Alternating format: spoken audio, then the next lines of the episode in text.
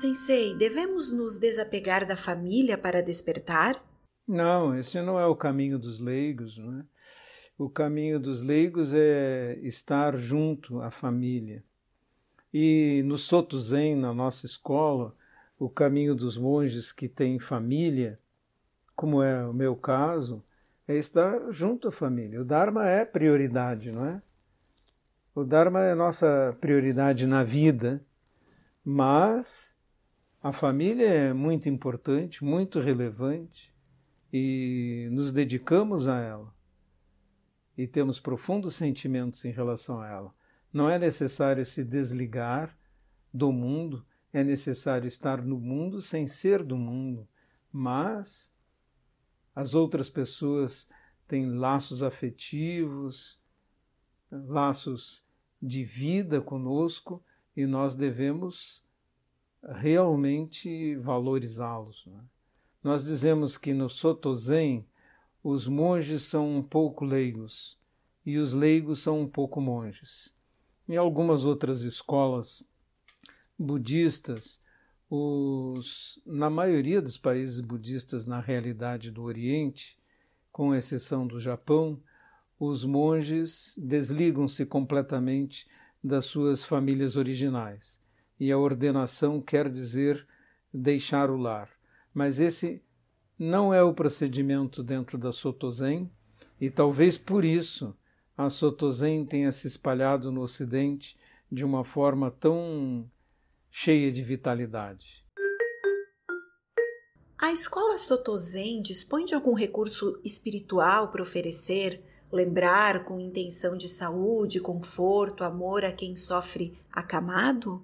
Nós temos, uh, para atender às solicitações das pessoas, rituais e sutras que recitamos nessas ocasiões. Se alguém me liga e diz eu tenho tal doença ou alguém na minha família, o senhor, por favor, pode fazer alguma coisa? Eu digo que sim. Acendo incenso, recito um sutra. E se alguém me pergunta, mas isso na realidade funciona?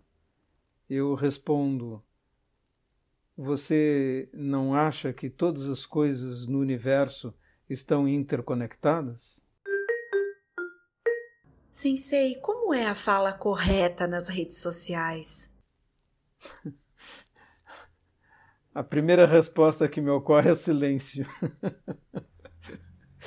As redes sociais têm um grande defeito. Quando nós estamos junto de outras pessoas, uh, nós vemos as expressões dos rostos, vemos o tom de voz, e é mais difícil as pessoas serem agressivas. Mas, na frente do teclado, por incrível que pareça, diria que todo mundo fica valente, não é? E diz coisas que jamais diria face a face. De modo que você, quando vai escrever, tome muito cuidado e haja dez vezes mais cuidadosamente do que se você estivesse à frente de outra pessoa. A fala correta é ter uma língua, na expressão de Buda do Sutra Antigo, é uma língua de mel, uma língua que não ofende, não distrata, não provoca maus sentimentos, não produz desarmonia. Exatamente o que nós tentamos fazer dentro da comunidade. Dentro da sanga são proibidas discussões, manifestações de opiniões próprias. E eu digo nos azencais, se alguém disser uma coisa que você considera uma tolice, responda sim e fique calado. Dê oportunidade à pessoa com o tempo de mudar de opinião. Não se envolva em discussões ou defesa de opiniões. Não traga políticas, ideologias, times de futebol para dentro da comunidade budista. E quando nós fazemos retiros, eu simplesmente peço a todos que não conversem, que fiquem em silêncio, que não falem. Essa é, de todas, a mais sábia das atitudes. Hoje no zazen, minha mente cessou a tagarelice e todos os pensamentos acalmaram. Logo em seguida, eu senti uma estranha euforia dentro de mim que não era causada por nenhum pensamento. Tudo isso durou alguns segundos. Isso é normal? Isso é o que nós chamamos de samadhi. Ele durou alguns segundos. É... Continue praticando até que ele se transforme em vários segundos, talvez em minutos.